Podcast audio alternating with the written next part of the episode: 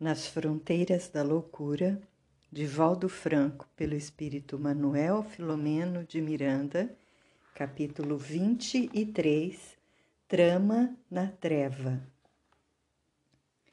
Haviam sido liberados 18 sofredores que ali, na região de angústias inomináveis, recompunham a vida íntima que desarticularam sob os golpes dos carmatelos do ódio da dissolução moral, das arbitrariedades. Permaneceram nos círculos vibratórios da crosta terrestre, mergulhados nas densas faixas de desespero que eles mesmos liberaram e mantinham.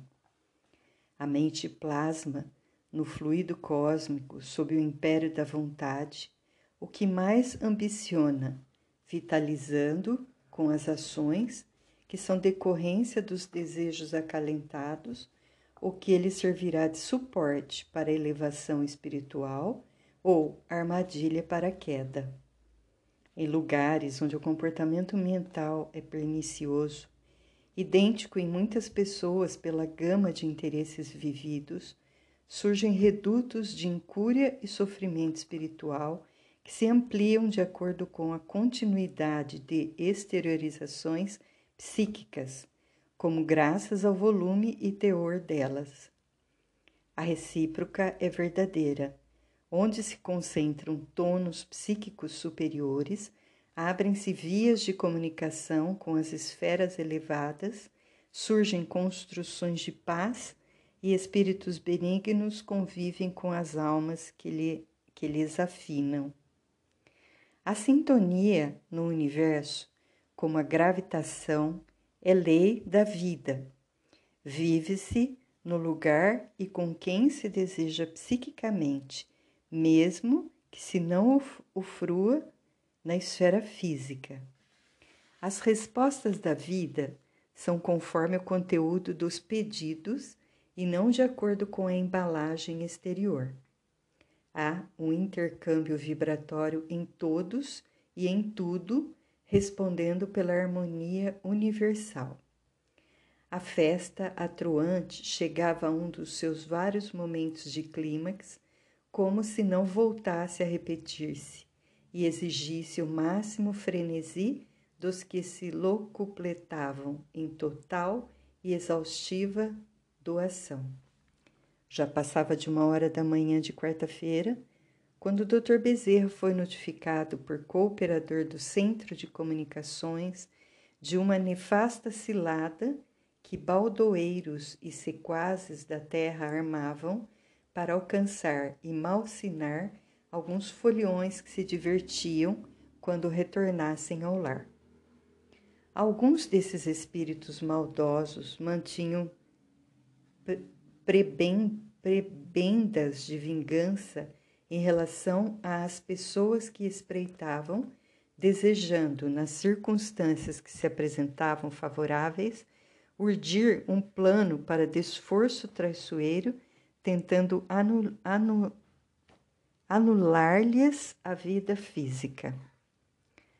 As pessoas objetivadas iniciavam-se no estudo da doutrina espírita qual ocorria em qualquer outra escola de fé e de serviço ao próximo, vinculadas ainda aos divertimentos que lhes constituíam a razão de júbilos e emulação para a vida.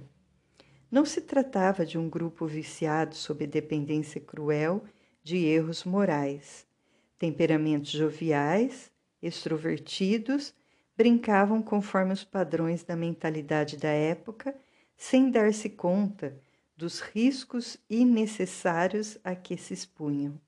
Eram dois casais, pais dedicados, que juntos interessaram-se pela filosofia imortalista em razão de mediunidade que aflorara numa das senhoras de nome Júlia, oferecendo manancial de consolação e campo para estudos. Orientados por abnegado amigo espiritual a recorrerem à casa espírita, fizeram-no de imediato e deixaram-se convencer pelo conteúdo da mensagem alicerçada na linguagem experimental. Adentraram-se pelo estudo e trabalho socorrista sem reservas. O esposo da médium, Dr. Otávio, era esculápio consciente e dedicado, logo prontificando-se ao atendimento gratuito aos enfermos na sede da entidade, quando no, quanto no próprio consultório. Outro casal, Marcondes e Raulinda, procedia da nossa esfera sob carinhosa recomendação de produzir bem na atual etapa reencarnatória. Ele, engenheiro civil, sonhava em realizar uma obra social de amparo menor em moldes cristãos, embora à época em que se lhe fixou a ideia não estivesse vinculado a qualquer denominação religiosa. Raulinda concluíra o curso de serviço social e, sabendo do plano do marido, afeiçoara-se à ideia que também a fascinava.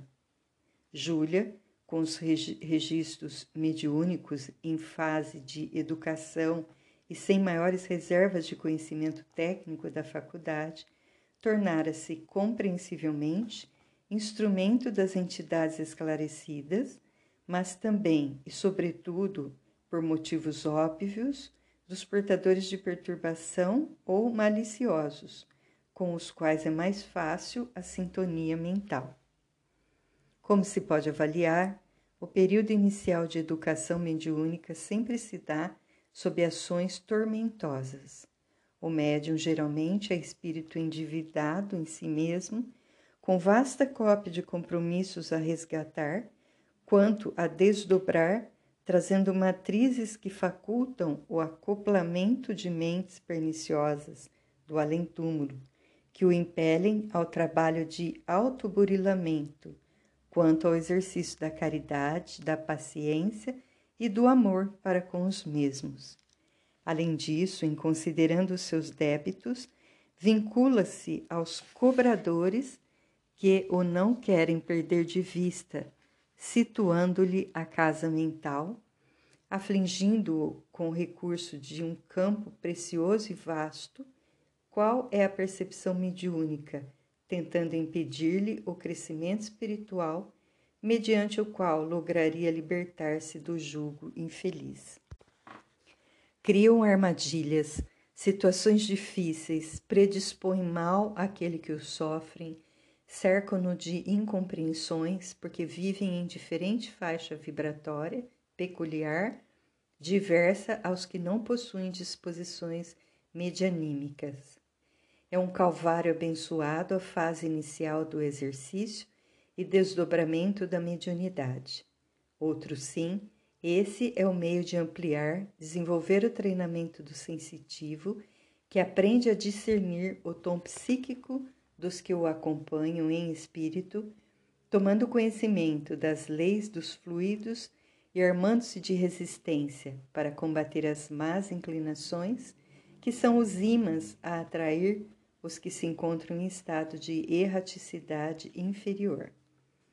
Ninguém, no campo da mediunidade nobre, que não experimente esse período de testemunhos silenciosos em que a oração, o estudo e a meditação fazem-se indispensáveis para resguardar o iniciante, ao mesmo tempo pela ação do bem com que se faz respeitado, inclusive pelos seus adversários ocultos. Nessa fase, aprende a preservar o silêncio, a discrição, controlando os ímpetos e estados da alma, de modo a manter a linha do próprio equilíbrio, sem as oscilações e variações de humor que tipificam estado de obsessão simples. Tão habitual se lhe tornará a disciplina no comportamento que superará as agressões mais firmes, como não se deixará conhecer quando nos momentos de maior efusão de bênçãos. Certamente que, numa ou noutra situação, terá expressões faciais, emocionais diversas, mas não a ponto de viver ou apresentar-se incorporado em estado de transe fora das horas e das tarefas que assim o exijam.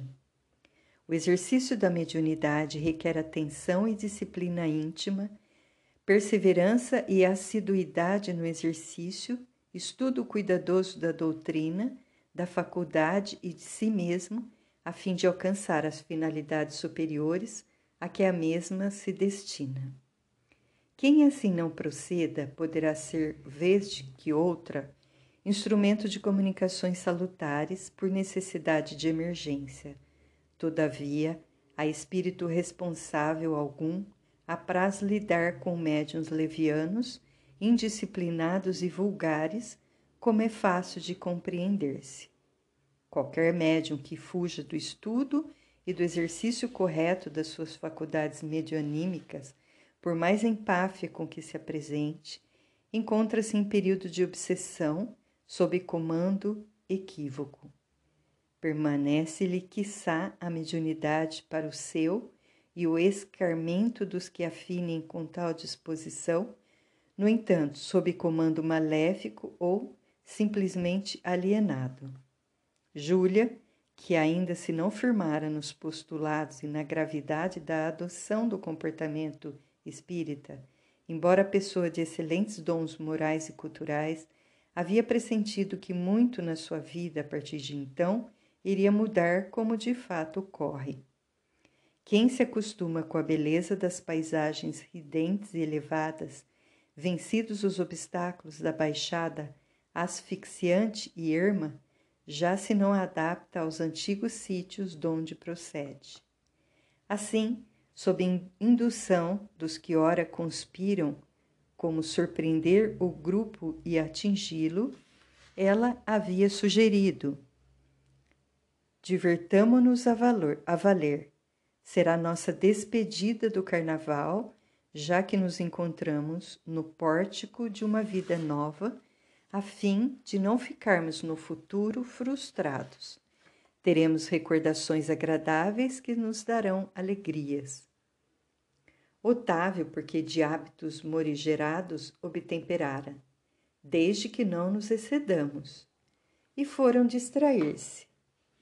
No ambiente convulsionado da orgia, naturalmente que a médium terminaria por assimilar altas cargas de fluidos perniciosos que lhe perturbariam o equilíbrio, tornando-se fácil presa de situações e influências nefastas. As entidades adversárias que conhecem as fraquezas humanas, por as possuírem também, como quase todos nós, e que dão plantão ao lado das suas vítimas em potencial, a fim de melhor conhecer-lhes as debilidades, contavam por antecipação com esse trunfo. Fomos então com uma equipe ao local onde se encontravam. Reuniam-se esses desafetos em reduto próprio, a ruína de uma casa dedicada à jogatina e ao comércio carnal, ora transformada em local de ociosos e vagabundos de ambos os lados da vida. Eram seis espíritos de terrível catadura que não ocultavam as disposições infelizes que os animavam. Faziam-se dirigir por cruel e indigitado ser que vociferava contra os a quem odiava. Sob o vigilante olhar do mentor, acercamo-nos sem ser percebidos, anotando alguns dos seus planos e argumentos. Convidei-os para ajudar-me numa empresa de que todos nos beneficiaremos Apenas eu e mais dois amigos presentes estamos envolvidos diretamente na questão. No entanto, ela pertence-nos a todos os injustiçados. Bravos! aplaudiram os ouvintes, confirmando com gestos e situando-se em posição injustificável de vítimas cujos algozes não foram corrigidos. É do meu desejo alcançar um casal, deixando o outro que cairá junto por conta de vocês. De acordo, anuíram todos. E ele prosseguiu: Irei utilizar-me de Júlia, que vocês conhecerão, atirando sobre ela um maníaco sexual embriagado para gerar confusão. Antes, inspirá-la-ei à bebida, a absorver o agradável odor do lança-perfume para aturdi-la. Enquanto ela se entrega à libação, atuarei sobre Otávio, que relutará, cedendo aos apelos da mulher amada. O amor dessa gente é ótimo veículo para os nossos planos. Sorriu, sarcástico, galhofeiro. Vocês se encarregarão do atordoamento de Marcondes e Raulinda, a esse tempo engajados na farra dos amigos. Nessa hora, quando se encontrem aturdidos, eu trarei o maníaco que não será difícil de encontrado, criando uma situação que eles não suportarão, que se degenerará em discussão e agressividade. Novamente gargalhou, escarnecendo. Farei que saiam precipitados e tomem o carro. Fez uma pausa de suspensão do assunto proposital e concluiu, frio e calculista. Com a mente desarvorada, sob a ação do ódio, tomá-lo-ei, arrojando o automóvel contra qualquer outro veículo ou edifício, árvore ou abismo, o que lhe parecer melhor. Então os teremos. Perfeito, ideal, bradaram os comparsas eufóricos selvagens. Mãos à obra, partamos, ordenou o macabro dirigente da empresa malfadada. Nesse momento, quando se dispunham a partir, o nosso abençoado mentor fez-se perceber, o que lhes causou instantânea reação de desagrado, senão de revolta. Irmãos, falou-lhes de, de imediato, já é tempo de cuidardes da vossa paz. Não os escutem, reagiu o malfeitor-chefe. Ele é conhecido como perturbador dos nossos planos e serve do outro lado da linha. Referia-se à linha do bem que distingue os propósitos de cada qual. Não desejo interferir nos vossos planos que vos pertencem. Ocorre que sou o momento de encontrardes a vossa paz. O desequilíbrio é ácido a queimar quem o transporta. Saiamos daqui, vamos, instou o sicário, este é o nosso momento e o infame vem perturbar-nos? Os demais espíritos, no entanto, mais pela irradiação de bondade do mensageiro do que mesmo pela força dos argumentos, pareciam imobilizados, ouvindo. Examinai, continuou o Dr. Bezerra. Tendes sofrido muito até hoje sem qualquer resultado. Assim ocorre porque o desejais Revoltai-vos contra quem vos magoou, e repetis o mesmo erro deles, que se rebelarão e volverão a cobrança. Até quando? Só o amor ao próximo, como a vós mesmos, solucionará a dificuldade. Tende amor a vós mesmos, pensando em vosso progresso, na libertação do mal que teima por dominar-vos, e superada essa fase, o amor se dilatará na direção do vosso próximo. Não amanhã, porém agora, neste momento. Jesus espera por nós, amoroso, sem qualquer exigência. O vingador agressivo baldoava, inutilmente. O mentor com doçura e energia, nos quais o amor e a compaixão se exteriorizam, insistiu. Veneno com veneno mata mais. Só o antídoto da vingança, que é o perdão, liberta a vítima e felicita o cobrador. Aproveitai, estamos convosco, vinde à paz. Amigos nossos estão às vossas ordens.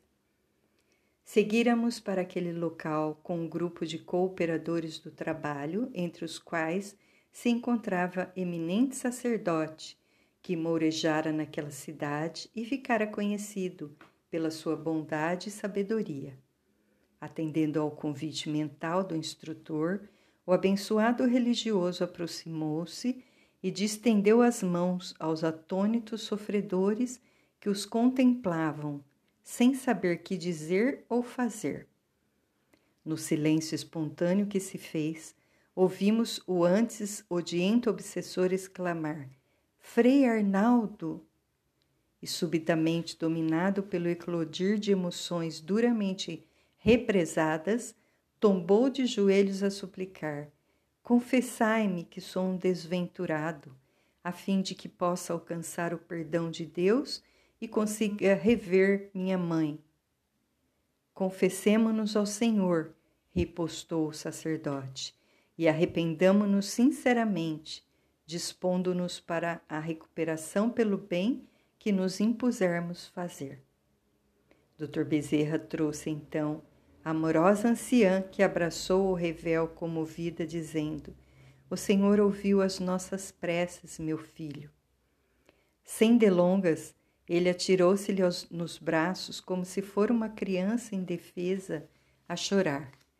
Os demais, diante do inesperado, cederam ao apelo e pediram ajuda que lhes foi ministrada, sendo todos conduzidos ao posto de socorro. Só então vinha saber que fora a prece da genitora em favor do filho, em crise de loucura pelo ódio e sede de vingança, que se preparava para piorar a própria situação que o centro de registro captara, merecendo o atendimento com o qual se liberavam os alegres jovens que se não deram conta da trama na treva que os envolveria.